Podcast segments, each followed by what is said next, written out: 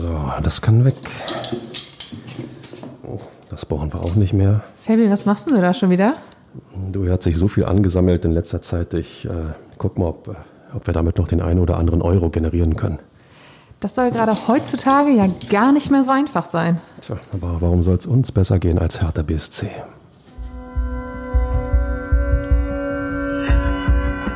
Immer härter. Der Podcast der Berliner Morgenpost. Ihr habt es gehört, bei Hertha BSC muss aussortiert werden und damit hallo und herzlich willkommen zur neuen Folge Immer härter mit mir, Inga Bödeling und mit dem Mari Kondo des Immer härter Podcasts, Michael Färber. Hallo Ferbi. Ja, hallo Inga, hallo Berlin, hallo ihr da draußen. So hat man mich ehrlich gesagt noch nicht genannt und ich glaube, ich stelle erstmal die Kiste vom Tisch hier runter. Räum erstmal auf. Ja. Genau, genau. So muss es sein. Ähm, ja, warum und wie bei Hertha BSC aufgeräumt wird in diesen Tagen, darüber sprechen wir natürlich in unserer heutigen Folge. Ebenso machen wir einen kleinen Abstecher in die Gerüchteküche und ähm, sprechen über das Testspiel gegen Cottbus und geben einen Ausblick auf das Trainingslager in England, das in der kommenden Woche jetzt startet. Was für ein Programm. Was für ein Programm. Ich, ich bin mir sicher, heute reden wir nicht über eine Stunde. Na, wir schauen mal, was passiert. Ja, Personalfabi, das ist das Stichwort. Ähm, bevor wir uns darüber unterhalten, wer denn tatsächlich mit nach England fährt und wer vielleicht nicht, ähm, ist erstmal jemand Neues angedockt in Westend äh, in der vergangenen Woche. Und zwar Ivan Sunic, ein defensiver Mittelfeldspieler vom englischen Zweitligisten Birmingham. Äh, für ein Jahr ausgeliehen inklusive Kaufoption. Und Freddy Bobic sagt, das ist ein aggressiver Balleroberer, der mit seiner Mentalität und seinen Qualitäten perfekt zu unserer Art, Fußball spielen zu wollen, passt. Ja, ja dem, ist, dem ist wenig hinzuzufügen. Ist ja, das sind ja alles die Elemente, die härter gefehlt haben, nicht nur in der vergangenen Saison. Und, und äh, gerade auf dieser neuralgischen Position ist es, ist es enorm wichtig, Spieler zu haben, die, die ja, aggressiv sind, die gierig sind in Zweikämpfen, die ähm, auch nicht zurückstecken. Ähm, stellt sich natürlich die Frage, was ist mit unserem Santi? mit unserem Santi. Ja, der äh, möchte ja gehen. Das steht schon seit der Rückrunde fest. Ähm, aber Freddy Bobic hat auch klar gemacht, wenn kein passendes Angebot vorliegt, dann wird so ein Wechsel halt auch nicht stattfinden. Und bislang ist eben noch kein Angebot eingegangen, das passend war. Und somit trainiert Santi noch mit. Aber naja, dass man sich schon nach einem Ersatz umgesehen hat, äh, zeigt ja schon, dass die Zeichen auf Trennung stehen. Na gut, man ist zumindest vorbereitet. Genau. Ähm, ich habe das Gefühl, das ist äh, auch das ist in den vergangenen Jahren nicht zwingend der Fall gewesen, dass man auf, auf äh, ja, bestimmte Wechsel, bestimmte Transfers vorbereitet war. Sollte ähm, Askasibar jetzt eben wechseln, hätte man eben den Ersatz da. Es schadet ja aber auch nichts, zwei der gleichen Sorte zu haben. Insofern, ähm, aber was heißt noch kein passendes Angebot? Naja, wenn nicht das passende Sümmchen überwiesen werden möchte, dann ist natürlich die Frage, lässt man ihn ziehen oder nicht? Also es wird ja so gemutmaßt, dass man schon so fünf bis sechs Millionen mit Santiago Casiba verdienen möchte. Und äh, okay. wenn Vereine sagen, nö, wir geben aber nur zweieinhalb oder drei oder was auch immer, dann sagt Freddy Bobic halt, nö. Ich glaube, ähm, wenn man diese Zahlen mal sacken lässt und weiß, welche Summen ansonsten im, im europäischen Profifußball unterwegs sind, äh, das zeigt für mich den Stellenwert von Hertha BSC gerade auf dem internationalen oder auch auf dem deutschen Markt. Ich meine, ja, Santi Askasibar ist jetzt äh, nicht der Überflieger, aber er war der Leistungsträger der vergangenen Saison. Er war der Einzige, der in meinen Augen in jedem Spiel alles gegeben hat. Und dann rufen Vereine nicht fünf bis sechs Millionen auf, ähm, finde ich schon erstaunlich. Äh, ich glaube, daran wird Hertha BSC arbeiten müssen, ganz ehrlich. Vielleicht hängt es auch einfach mit dem, Ka äh, mit dem Kader, nicht Transfermarkt zusammen, der einfach immer noch ein bisschen träge ist, äh, gerade in dem Preissegment. Das waren eben immer noch die höheren Preissegmente, die gut liefen im Moment. Jetzt geht es langsam Richtung niedrigere Regionen und vielleicht hängt es auch damit zusammen, dass da einfach noch nicht so viel passiert ist, dass die Vereine sagen, gut, jetzt legen wir das Geld hier hin, weil wir haben es auch eingenommen. Ähm, das ist ja auch ein Problem, was Freddy Bobic gerade hat, dass er eben, bevor er Transfers tätigen kann, erstmal noch einnehmen muss. Und Absolut. wenn er aber keine, keine Spieler los wird, dann ähm, wird das natürlich auch schwierig, Ersatz zu äh, kriegen. Nee, und, und ähm, Askasibar dann unter ähm, ja, Wert zu verkaufen oder, oder unter der, der Summe, die sich Hertha BSC oder auch wenn Freddy Bobic vorstellt, ähm, das, das geht gar nicht. Nicht mit der Vorgabe. Ich sag's gern nochmal, die kommende Saison wird geplant mit einem Minus von 50 Millionen Euro. Das wurde auf der Mitgliederversammlung Ende Mai verkündet. Und äh, diese Hausnummer ähm, steht, solange bis sich irgendwelche finanziellen Gegebenheiten ändern. Also jeder Euro, jede, man muss schon sagen, jede Million Euro, die mehr generiert werden kann, ist, äh, ist enorm wichtig. Er muss einen Transferüberschuss generieren. Das ist auch eine Vorgabe gewesen für diese ähm, ja, Wechselperiode. Und äh, wenn du dann halt schon für geplante Verkäufe weniger einnimmst, dann wird es natürlich auch irgendwie ein bisschen eng mit dem Überschuss. Und hinzu kommt, glaube ich, oder was Hertha zumindest entgegenkommt, ist die Tatsache, dass man äh, aus Russland im Moment die Spieler quasi leihweise erstmal für ein Jahr bekommen kann und dann Kaufoptionen vereinbart, wie es bei Sunjic äh, der Fall war. Äh, das, damit kannst du natürlich auch schon mal ein bisschen sparen. Das dürfte zumindest Herthas Finanzen ein wenig für diese Saison in die Karten spielen. Richtig. Andererseits verschiebst du das Problem dann um exakt ein Jahr, weil dann kommt die Kaufoption zum Tragen und äh, nachher setzen sich, wir sind mal optimistisch, alle Spieler, die einen Leihvertrag haben, durch und möchtest alle behalten und dann musst du ihm dann die Kohle auf den Tisch legen. Das wird nicht einfacher. Also ähm, fühlt sich für mich an, als ob da im Kader noch jede Menge passieren wird und auch jede Menge passieren muss. Ich weiß ehrlich gesagt gerade nicht in welche Richtung, aber, es, es, wird noch einiges passieren. Absolut. Ähm, was vergangene Woche passiert ist, ähm, war noch die Vertragsverlängerung von Julian Eitschberger, Rechtsverteidiger, 18 Jahre. Fabi, jetzt darfst du deine berühmte Frage stellen. Äh, wer? Genau. Ach so. äh, Vertrag bis 2026, äh, trainiert aktuell auch mit den Profis hat, wir erinnern uns alle daran, sein Bundesliga-Debüt vergangene Saison gegen Union ähm, gegeben, als er in der ersten Halbzeit plötzlich, ich glaube, es war der Linksverteidiger, den er da spielen musste unter Felix Magath. Ähm, ja, 45 Minuten, dann war das Ganze auch vorbei. Das war ein Experiment, was nicht so gut funktioniert hat und was ihm wahrscheinlich auch nicht so weitergeholfen hat, aber es sollen weitere Profiminuten folgen und er bleibt bei Hertha. Das ist dieser Tage nicht selbstverständlich, dass die Talente beim Hauptstadtclub bleiben, wie wir ähm, auch in den vergangenen Wochen festgestellt haben. Äh, es, machte, es, es war ein bisschen unruhig rund um Lukas Ulrich. 18 Jahre, Linksverteidiger, ebenfalls mit den Profis gerade ähm, in der Vorbereitung. Und Lukas Ulrich wollte gerne zu Gladbach wechseln. Hertha hat abgelehnt und die Bild berichtet, dass er, dass Hertha eine Klausel gezogen hat auf Vertragsverlängerung bis 2023 und gesagt hat, damit schieben wir dem Ganzen einen Riegel vor. Wechsel ist nicht. Er könnte natürlich jetzt im nächsten Sommer ablösefrei wechseln, aber erstmal haben sie das Talent jetzt nochmal für ein Jahr gebunden. Lukas Ulrich war nicht der Einzige. Ähm, es machten die, machte die Nachricht die Runde, dass das Talent Noel Aseko, 16 Jahre, zu Bayern München gehen soll. Ähm, er ist einer der Besten seines Jahrgangs. Ähm, der Wechsel ist noch nicht fit, fix, aber es wird, also, wie sagt man so schön, die Spatzen pfeifen es schon von den Dächern. Ja. Genau, Laut. und ähm, damit, das wäre der nächste, der gehen würde, nach Anton Kade, der bereits zum FC Basel gewechselt ist, und nach Jamil Najjar, 18 Jahre, der nach Gladbach gegangen ist. Und wir erinnern uns alle, ungefähr vor einem Jahr um diese Zeit war auch Luca Netz nach Gladbach gegangen. Jetzt ist die Frage, warum laufen die Talente alle weg? Naja, äh, also ich fange mal bei der Spitze an. Wenn, wenn der FC Bayern ruft, dann hat HTBSC keine Chance. Das, das ist Fakt. Wenn du als junger Spieler die Möglichkeit hast, dich ähm, bei den Bayern zu beweisen und ohne Zweifel dann auch vielleicht den einen oder anderen Euro mehr ins Portemonnaie bekommen wirst, als es Hertha BSC zahlen kann oder auch möchte, dann, äh, dann hat, hat Hertha keine Chance. Das, das ist einfach ein Fakt.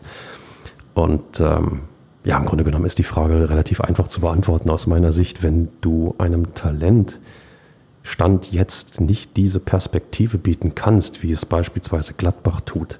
Mit, ähm, auch Gladbach hatte ja eine, eine, na, sagen wir mal, maue Saison, aber die, die Aussicht, äh, jetzt in der kommenden Saison doch wieder in Europa angreifen zu können oder auf einen Europapokalplatz angreifen zu können, ähm, ist gefühlt größer als bei Hertha BSC. Und äh, wenn du diese Perspektive als junger Spieler bekommst, dann gehst du da natürlich hin. Bei Hertha BSC liegt gefühlt immer noch alles in Trümmern und man man ist immer noch dabei, ähm, aufzuräumen. Und äh, wenn du 18 bist, willst du nicht vier Jahre, fünf Jahre warten, dann kann der Zug abgefahren sein für dich, sondern du brauchst jetzt die Perspektive und die kann Hertha momentan eben nicht bieten. Wechsel nach Gladbach kann ich irgendwie noch nachvollziehen, weil es so gefühlt eine Stufe weiter wäre. Aber so ein Wechsel als 16-Jähriger zum FC Bayern, das finde ich, sind schon drei Stufen irgendwie übersprungen.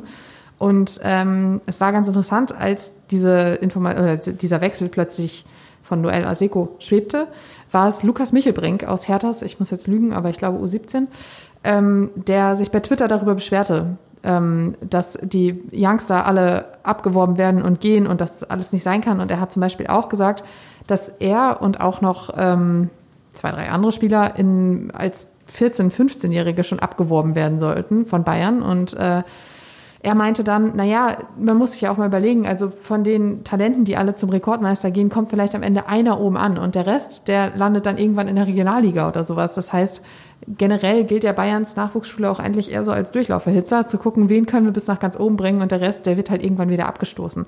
Und ähm, das ist halt so das Ärgerliche daran, finde ich, weil wenn du ein Talent hast, es geht zum FC Bayern und du siehst, dass es dann eher wieder die Leiter nach unten geht, weil es eben sich da nicht durchsetzen konnte, aber bei anderen Vereinen mit vielleicht einem etwas weniger krass leistungsorientierten Vorgehen ähm, vielleicht eine Chance gehabt hätte, sich durchzusetzen.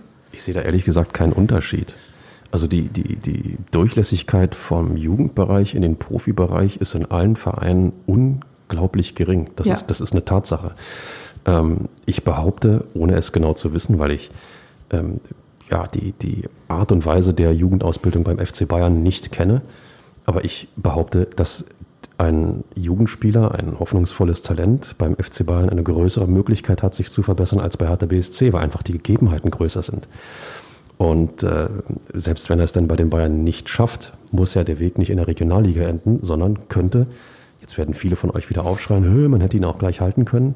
Hertha kann ihn wieder zurückholen. Die Frage ist nur, ähm, zu welchen Optionen das dann möglich ist. Aber einen solchen Spieler ähm, woanders, wo er vielleicht noch bessere Möglichkeiten hat, ausbilden zu lassen und trotzdem immer ein Auge drauf zu haben, ist ja, ist ja nicht verboten. Aber die Durchlässigkeit, Inga, von, von Jugendspielern in den Männerbereich, die ist gering.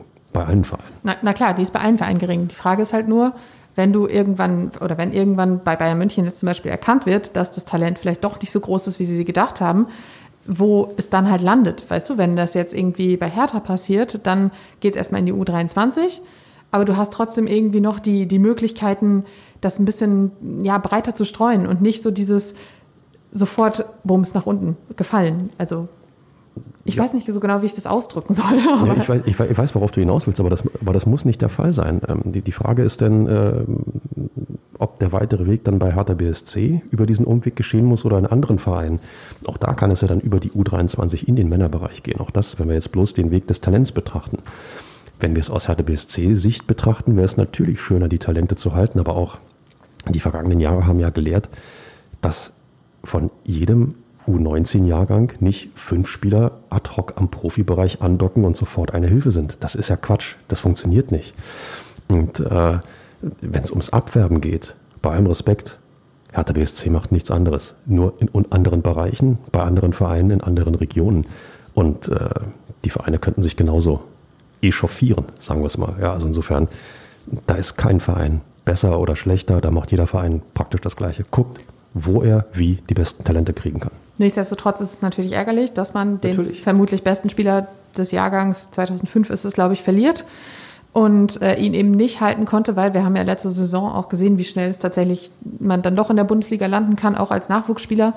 Und ähm, ja, das ist ja ja. Du darfst ja. sprechen, Fabi, und fällst mir da nicht ins Wort. Okay, da habe ich noch dreimal übrig. Ich wollte nur sagen, Julian Eitschberger hat es ja gezeigt, dass man in der Bundesliga dann auch debütieren kann, dank Felix Magath, womit wir Magath auch wieder im Podcast untergebracht hätten. Und äh, ich, ich glaube schon, dass dem Eitschberger dieses Derby enorm geholfen hat. Das waren 45 Minuten, die, als sie passiert sind, für ihn natürlich total erschütternd waren, aber nur so kannst du lernen. Ja. ja du hast 45 Minuten Anschauungsunterricht bekommen, wie du es nicht machen kannst. Darauf kannst du aufbauen. Insofern finde ich es gut.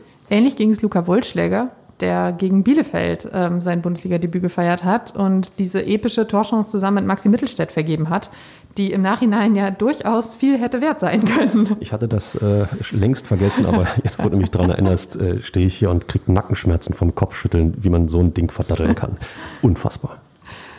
Luca Wollsteiger, da kommen wir nachher noch drauf, aber ja, auch zumindest ein hoffnungsvolles Talent, das jetzt erstmal bei Hertha ist. So, Fabi, und dann gehen wir nochmal in die Gerüchteküche. Da wird nämlich ordentlich geköchelt. Ähm, wir haben letzte Woche schon über Chidera Iljuke gesprochen, ZSA Moskau, äh, Flügelspieler. Er wartet noch auf sein Visum und äh, konnte deshalb noch nicht ausreisen und deshalb konnte der äh, ganze ja, Wechsel, der ganze, ganze Transfer irgendwie noch nicht vorangetrieben werden, soll aber zeitnah in Berlin eintreffen. Aber wir wissen ja nun mal, wie Behörden arbeiten. Ja, kann ein Weilchen dauern. Genau. Aber Flügelspieler sind gern gesehen bei Hertha BSC. Ja, ich glaube, da sind wir uns alle einig. Zumal einer auch wieder gehen will, und zwar Javairo Dilrosun. Äh, 400 Rotterdam soll interessiert sein. Äh, Dilrosun hat bei Her Entschuldigung, Hertha noch einen Vertrag bis 2024. Die Bild schreibt von einer Ablösesumme in Höhe von 5 Millionen Euro. Muss man sich übrigens auch mal reinziehen, ne? 5 Millionen Euro Ablösesumme für Dilrosun und für Al-Kassiba will man nicht mal drei hinlegen. Also. Ja, das, das passt für mich irgendwie überhaupt nicht. Also äh, da kann man über, über die Position diskutieren. Von mir aus, man kann über, über das Alter diskutieren. Ähm, wenn du über die Leistung diskutierst, die in der vergangenen Saison gebracht wird, ähm, passt das für mich überhaupt nicht zusammen. Vergangene Saison war Dilrosun ausgeliehen äh, nach Bordeaux. Und äh, ja, bei Hertha ist er nie so richtig glücklich geworden. Wir haben auch etliche Male hier über ihn gesprochen, als er eben nicht ausgeliehen war. Aber da waren einfach viel zu viele Verletzungen und daraus resultiert dann auch viel zu wenig Selbstvertrauen. Ähm, ich erinnere mich an eine Zeit, in der Paldadei auch äh, so viel gut zureden musste, um Dilrosun halt irgendwie ja fast schon stark zu reden. Und das hat einfach nicht geklappt. Sollte dieser Wechsel zustande kommen, wünschen wir ihm natürlich nur das Beste und hoffen, dass er da seine gesamten Fähigkeiten ausfalt, äh, entfalten kann. Absolut. Ähm, wer ebenfalls auf dem Absprungbrett steht, ist Deo Seefuig. Ähm, in bei der, bla, bla, bla, bla. So. Wie gesagt, wir schneiden. Ähm, in der Rückrunde ähm, war er ausgeliehen zu den Blackburn Rovers ähm, und hat auch jetzt keine Zukunft mehr in Berlin. Äh, er ist Rechtsverteidiger und mit John Joe Kenny hat man ja auch da schon Ersatz organisiert. Und Sandro Schwarz hat nach dem Testspiel am Freitag gegen Cottbus gesagt, die Situation ist klar bei Deo. Das haben wir oft mit ihm im Vier-Augen-Gespräch kommuniziert. Er hat sich aber in den vergangenen Wochen sehr gut verhalten. Klingt für mich nach Abschied. Ja, also dieser Satz, er hat sich sehr gut verhalten. Ähm, damit soll dokumentiert werden, dass er, dass er professionell mittrainiert, alles raushaut, alles, alles einbringt, was er hat und äh, sich nicht hängen lässt. Und äh, ich glaube auch die Zeichen stehen, stehen auf Trennung. Ähm, ich weiß nicht wieso, vielleicht ist da so ein kleiner fußballromantischer Hauch bei mir, aber Seefolk hat mich unterm Strich total enttäuscht. Ja. Ja, also wenn jemand ankommt mit Stutzen runter wie Hans-Peter Briegel, die Walz aus der Pfalz, bin ich sofort im Thema. Aber wenn er nicht mal im Ansatz das bringt, was sein Outfit suggeriert, dann, ähm, ja, sorry. Bin ich enttäuscht. So. Ich bin, ich bin dabei. Meiner Meinung nach fehlte da teilweise über Strecken auch die Bundesliga-Tauglichkeit. Von daher ist es vielleicht für beide Parteien besser, das Ganze jetzt zu beenden. Äh, über Askasiba haben wir schon gesprochen. Jordan Torunariga, auch so ein Thema, was in der Schwebe ist. Da auch wird das Angebot entscheidend sein. Die Premier League soll anklopfen. Wir werden sehen, was das, wie sich das entwickelt. Wenn die Premier League anklopft, sind zumindest das eine oder andere Millionchen mehr drin, weil auch die wollen natürlich nicht auf ihrer Kohle sitzen bleiben. Und genau. ähm, riecht, riecht, riecht gut. Wir sind ja in der Gerüchteküche, insofern riecht das sehr gut. Und jetzt verlassen wir die Gerüchteküche wieder. Nicht, dass ihr da draußen jetzt einen Herzinfarkt bekommt. Ähm, aber noch ganz kurz zu Kilian Nsona ähm, im Winter gekommen. Wir erinnern uns alle, mit Kreuzbandriss sollte die Reha und die, das Aufbautraining bei Hertha machen, damit der Club einfach ein bisschen mehr Kontrolle darüber hat. Ähm, Kilian hat einen Schlag aufs Knie bekommen und fehlt erstmal in der Vorbereitung. Und da könnte es auch gut sein, dass er deshalb nicht mit ins Trainingslager nach England fährt. Und das wäre dann schon mal der Erste aus dem Riesenkader, der sagen kann, okay, ich mache einen Platz frei. Ähm, auch bei Seefolk würde ich sagen, sieht es jetzt eher nicht so aus, als würde es Sinn machen, ihn mitzunehmen ins Trainingslager. Und ähm, wenn das jetzt bei Dilrosun schnell geht mit dem Wechsel nach Rotterdam, dann ist auch da wieder ein Platz frei. Äh, Sandro Schwarz möchte am Montag entscheiden, wen er denn da tatsächlich mitnimmt, weil am Dienstag Abflug. Und ähm, es könnte auch den einen oder anderen Youngster treffen. Da hat er halt auch einfach gesagt, wir müssen schauen, was Sinn macht. Wo sind die Positionen, auf denen wir Verstärkung brauchen? Wo sind die Positionen, auf denen wir vielleicht zwei, drei Kandidaten sowieso schon haben? Da brauchen wir dann nicht auch noch einen Nachwuchsspieler. Und macht es vielleicht mehr Sinn für den Nachwuchs, dann zurückzugehen in die eigene Mannschaft, um da dann auch weiter Praxis zu sammeln? Das wird sich halt alles jetzt Anfang der Woche entscheiden. Ähm, wer allerdings äh, Werbung in eigener Sache gemacht hat, am Freitag im Testspiel gegen Energie Cottbus war Luca Wollschläger, ähm, Stürmer seines Zeichens, und äh, zwei Tore äh, geschossen. Beim 5 zu 1, äh, Davy Selke hatte die, äh, das 1 zu 0 ähm, erzielt, dann kam Luca Wollschläger zweimal und Mysian Maolida ebenfalls zweimal. Es war das dritte Spiel in der Vorbereitung und der dritte Sieg. Man hat müde Beine gesehen nach äh, Wochen der harten Vorbereitung. Auch das ist nichts Neues. Aber Luca Wollschläger hat einen wirklich guten Auftritt gezeigt. Und ähm, dadurch, dass die Offensive bei Hertha gerade auch noch ein kleines Sorgenkind ist, wie ich mal ganz ähm, galant sagen würde, könnte es gut sein, dass ähm, Wollschläger da noch länger eine Rolle spielen darf. Ich stutze vor allen Dingen bei dem Namen Maoli da. Äh, ist, das, ist, das, ist, das, jetzt der Durchbruch? Zwei Tore im Testspiel gegen Cottbus? Hat das jetzt endlich begriffen? Ich wird das mich jetzt, da nicht festlegen. Wird das jetzt ein ganz großer bei Hertha BSC? Ich möchte mich da wirklich nicht festlegen, weil ich mich auch gerne noch an das Testspiel gegen Babelsberg erinnere, in dem er gelaufen, gelaufen, gelaufen ist und dann irgendwann feststellen muss, oh, der Ball ist gar nicht mehr da. Ich würde mir in jedem Fall wünschen, dass ähm, der Kollege Sona schnell fit wird, ähm, weil, äh, ich habe es vorhin schon erwähnt, Flügelspieler sind bei Hertha BSC sehr gern gesehen und ich ähm, weiß nicht, ich habe so ein Gefühl, als, als ob er ähm, ein bisschen, ja, wie soll man sagen, ein bisschen Spielwitz auf den Außenbahnen, äh, auf die Außenbahn bringen kann, ein bisschen mehr bisschen mehr Ideen, ein bisschen mehr äh, die eine oder andere verrückte Aktion, jetzt ohne halsbrecherisch zu sein, aber ähm, das braucht der Hertha BSC, aus dem Schema F auszubrechen, was man gespielt hat, gerade auch dann über die Flügel mehr zu kommen und ähm, ja, gute Besserung, mehr kann ich nicht sagen. Naja, und ähm, er hat jetzt ja auch lange gefehlt. Ich meine, Kreuzbandriss, wir wissen alle, wie lange das dauert. Und ähm, er ist noch jung und ich glaube, dass da halt auch sich sehr viel aufbaut, sehr viel Motivation, sehr viel, sehr viel ja, Charakter, sehr viel Mentalität, die du halt auch brauchst. Und ähm, ich glaube nicht, dass der nach weiß nicht, ein Jahr Verletzungspause dann dabei Hertha steht und sagt so, oh, ja, schauen wir mal, was er jetzt so bringt. Also ich glaube, der ist halt motiviert bis in die Haarspitzen. Absolut. Man will ja auch einmal dokumentieren in, über, über eine längere Phase, ähm, dass der Verein richtig gehandelt hat und äh, guck mal hier, ihr habt mich geholt, jetzt kann ich endlich was zurückzahlen und so eine schwere Verletzung in so jungen Jahren macht auch was mit dir. Entweder du zerbrichst dran oder du wirst nur noch stärker, weil du, weil du dich ähm, zurückkämpfst, weil du dich, da, während der Reha wird es auch Rückschläge geben, weil du dich zurückbeißt. Aber ähm, solange er das Ziel nicht aus den Augen verliert, in der Bundesliga für Hertha BSC zu spielen, in der Startelf stehen zu wollen bei Sandro Schwarz, eben die Entscheidung praktisch abzunehmen, an Sona, an mir geht kein Weg vorbei. Wenn das das Ziel ist, wenn dies die Motivation bleibt, dann wird das was. Marco Richter kann sich schon mal warm anziehen. Das ist die gleiche Position. Ähm, ich habe in so einer vergangenen Saison in der Rückrunde häufiger mal beim Aufbautraining beobachten können. Das findet ja auch am Schenkendorfplatz immer auf so einem kleinen Nebenareal statt. Und äh, das hatte fast was von Aufbaukampf. Also man hat ihm angesehen, da ist sehr viel Wille da, um das irgendwie schnell zu schaffen, ohne das jetzt irgendwie zu überpacen. Und auch jetzt in der Vorbereitung ein, zwei Mal habe ich ihn auf dem Trainingsplatz gesehen, bis er dann halt aussetzen musste nach dem Schlag aufs Knie. Und der, also dafür, dass er, ich muss jetzt lügen, ich glaube, er ist 19, bringt er unglaublich viel ja, Physis mit. Mhm. Also er ist sehr präsent auf dem Platz. Er ist einer, der, der ähm, sich nicht versteckt, der nicht irgendwie so eine lasche Arbeitseinstellung mitbringt oder sowas, sondern der hat halt wirklich Bock. Und ich glaube, das kann Hertha nur gut tun.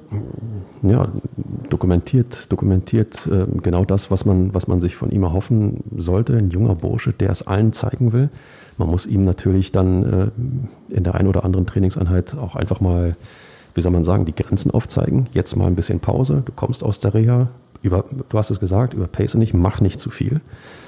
Wichtig ist, dass er fit wird. Und wenn das vier Wochen länger dauert, dann dauert es vier Wochen länger. Dann lieber einen 100% fitten Spieler, als jemanden zu früh einzusetzen und der verletzt sich wieder. Ich bin nur mal gespannt, inwiefern sich der Kader in England noch verändern wird, weil das ist ja so diese, diese, ja, wie sagt man, ein Trainer versucht ja immer, ähm, gerade wenn es ins große Trainingslager geht, im Grunde genommen den Kader beisammen zu haben. Vielleicht eine Veränderung wird es noch geben, aber wenn es dann drei, vier, fünf Veränderungen noch gibt, weiß was ich, zwei gehen, drei neue kommen, du bist mitten im Trainingslager, hast das Testspiel vor der Nase, das sorgt für Unruhe, das bringt, bringt ähm, wieder eine neue Baustelle, die du eigentlich in diesem Trainingslager versuchen willst zu schließen. Ähm, viel Arbeit für Sandro Schwarz sehe ich da. Sollte, sollte es so passieren. Und wir haben es gerade angedeutet, im Kader wird noch was passieren, muss auch noch was passieren. Und bis 1. September ist eine lange Zeit. Und ich glaube leider wirklich nicht, dass äh, alles in den kommenden zwei Wochen passieren wird. Äh, ich habe das gerade noch mal kurz nachrecherchiert. Der junge Mann ist 20, ist in der Zwischenzeit 20 geworden. Also trotzdem noch jung. Trotzdem noch jung. Genau. Ja, dann lasst uns einen Blick aufs Trainingslager äh, werfen, Fabi. Du hast es gerade angesprochen. 12. bis 23. Juli im St. George Park in Burton upon Trent. Ich freue mich drauf. Ähm, drei Testspiele gegen Nottingham Forest, Derby County und West Brom Albion. Ähm, ich habe schon gesagt, wer mitfährt, wird am Montag festgelegt. Und äh, ja, Sandro Schwarz hat gesagt, es soll vor allem darum gehen, die Mannschaft weiterzuentwickeln. Die Nationalspieler, die ja bekanntlich erst vergangene Woche dazugekommen sind, weiter zu integrieren. Und ähm, die Schwerpunkte sollen sein, offensives Umschalten, Ballbesitz, Arbeit gegen den Ball. Also nichts wahnsinnig Innovatives, sondern Basics, Basics, Basics, um halt Schwarz-Idee vom Fußball weiter irgendwie zu implementieren. Und nicht zu verachten, Teambuilding. Ja, zwei, zwei Elemente. Ne? Arbeit gegen den Ball. Und das meint nach wie vor aktives Arbeiten gegen den Ball. Nicht warten, bis der Gegner auf dich zukommt, sondern dem Gegner schon bei der Ballannahme keine Möglichkeit geben. Und dann mutig sein. Umschalten, den Weg nach vorn suchen, den verrückten Pass spielen, den, den irren Laufweg machen und äh, immer das, das, das Tor vor Augen haben, was man bei Hertha in den letzten zwei Jahren viel zu selten hatte. Ähm, ein Trainer, der ab dem ersten Tag mit dieser Philosophie antritt, diese auch geäußert hat und äh, in jeder Trainingseinheit versucht, das auch in die Mannschaft einzuimpfen, ähm, das kann bloß gut sein, kann bloß funktionieren. Und äh, also kann bloß funktionieren ist gut, sollte funktionieren. Ist, ist in jedem Fall besser als ein Trainer, der kommt und versucht, ähm, irgendetwas, was schon äh, ja, in, festgefahren ist, wieder zu lockern. Das, das braucht episch mehr Arbeit, als wenn du von Grund auf etwas Neues entwickeln kannst oder etwas im Grunde genommen Normales im Fußball anschieben kannst. Sandro Schwarz hat diese Möglichkeit und äh, ich finde, bisher fühlt sich das nicht so schlecht an. Sandro Schwarz bringt auch eine neue, ähm, einen neuen Ansatz mit. Äh, wenn ich mich ans ähm, Trainingslager im vergangenen Sommer in Österreich erinnere, da war es so, so ein, Tra ein Trainingstag, ein Schwerpunkt. Sandro Schwarz hat jetzt gesagt, er möchte das alles sehr komplex gestalten und das nicht alles irgendwie voneinander isolieren, sondern alle Inhalte in jeder Trainingseinheit irgendwie ansprechen, einbauen. Und das macht ja insofern Sinn, als dass auch in einem Spiel alles abgefragt wird, was du. Wie muss, wie muss ich das jetzt verstehen? Den, den knallhart verteidigenden, ähm, torgefährlichen Flügelspieler-Torwart oder? Fast. Ja.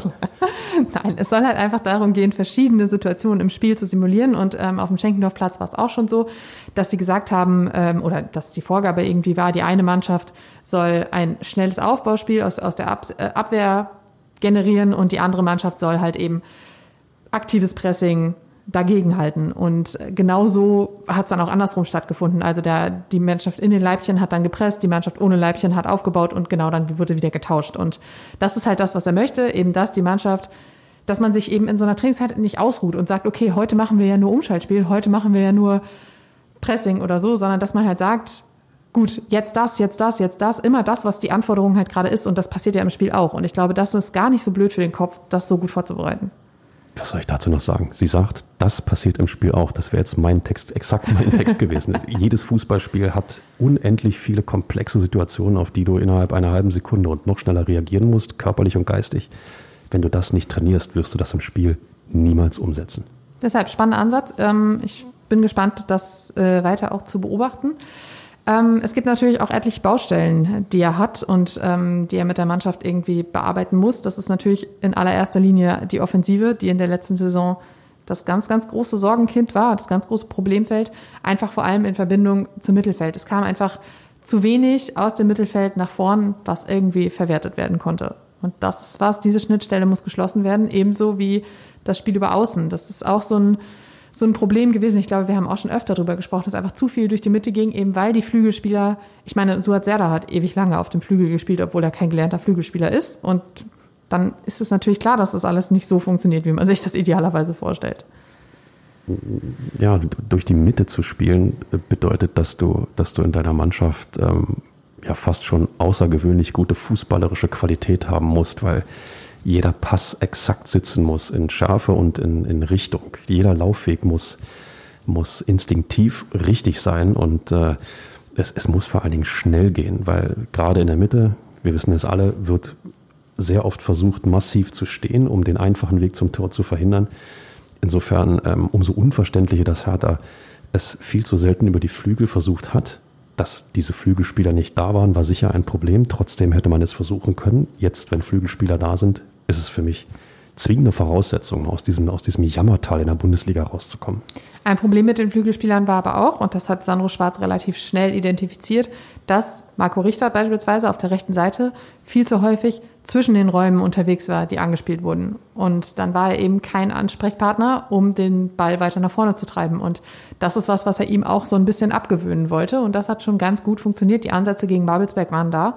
Ähm, ich denke, das ist auch so ein, so ein Ding. Du musst ja jetzt erstmal, wenn du, wenn das ewig nicht richtig funktioniert hat, musst du natürlich auch erstmal die Mechanismen wieder reinbringen, dass es halt eben klappt. Und ich glaube, das wird, wird auch je nachdem, welches Personal noch dazu kommt, ganz interessant. Als was ist Marco Stürmer verpflichtet worden? Marco als, Stürmer? Äh, Marco, Marco Stürmer. Als, als welcher Stürmer ist Richter Marco? Nein, Marco Richter. Als was ist er verpflichtet worden? Als Rechtsaußen. Als, als Rechtsaußen. Insofern ist es für mich eigentlich ähm, ja fast schon unverständlich, dass er, dass er die Position eher, wie sagt man, wie Thomas Müller ausfüllt, eben als Wandler in, in irgendwelchen Räumen anstatt ähm, die rechte Außenbahn entsprechend mit Leben zu füllen. Ja, das, das, kann ich nicht, das kann ich nicht nachvollziehen. Dass du da natürlich darauf angewiesen bist, dass deine Mitspieler dich einsetzen, ist ja völlig richtig. Aber du musst erstmal dokumentieren, ihr könnt nach rechts spielen, wann und wie ihr wollt. Ihr könnt den Ball lang spielen, ihr könnt ihn mir kurz in den Fuß spielen. Ich bin da. Wenn du das nicht tust, wirst du deiner Rolle nicht gerecht. Insofern, das ist schon ein bisschen kurios, finde ich.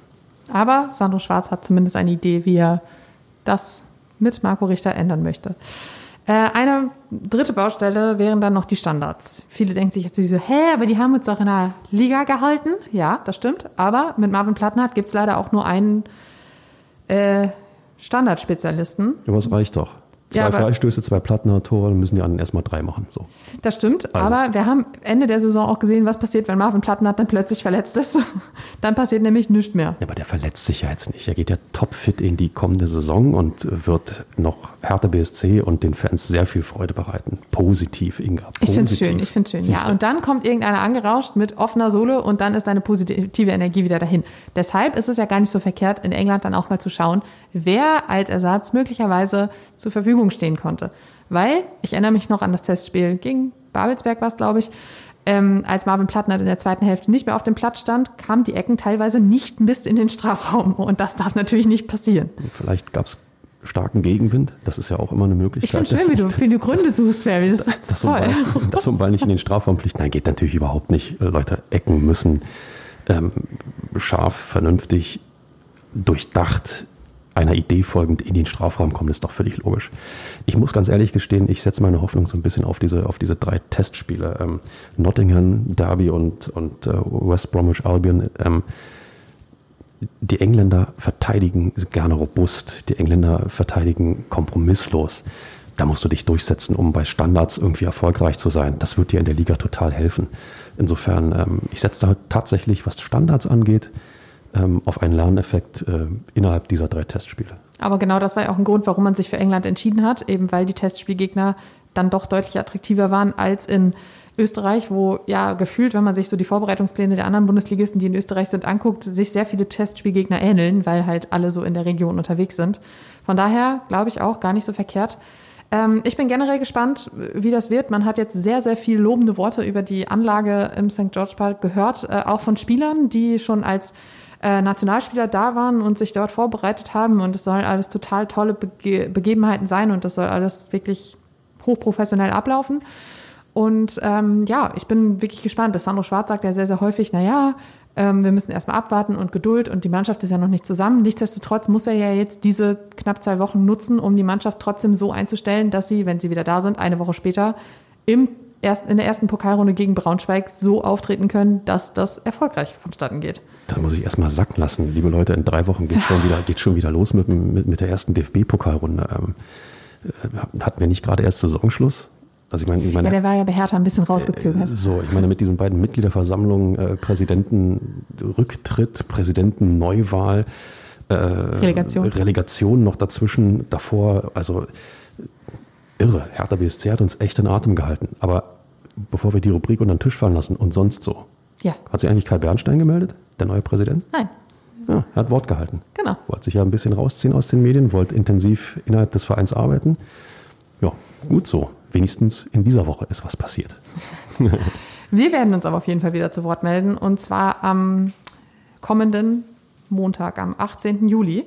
Und zwar äh, dann mit einer ganz specialigen Special-Folge aus England und Österreich. Der Kollege Färber wird nämlich den ersten FC Union im Trainingslager in Österreich begleiten. Ich werde zur zweiten Woche mit Hertha BSC ähm, in England weilen und da werden wir das dann ähm, inter, ja, kontinental nicht, aber ähm, über, über, die, Landesgrenzen Grenzen, hinaus. Über die Grenzen hinaus. Immer härter Podcast goes Europa. Genau, schön. So werden wir das machen. Und äh, Ich, ich habe ein bisschen Angst, was du jetzt hier vorhast, Baby. Ja, ich habe nur schon mal die Kiste geholt, weil ähm, was weg muss, muss weg. Was weg muss, muss weg. Schön. Schönes Schlusswort.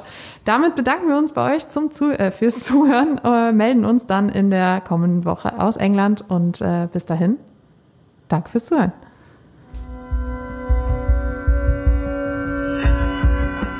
Immer härter. Der Podcast der Berliner Morgenpost.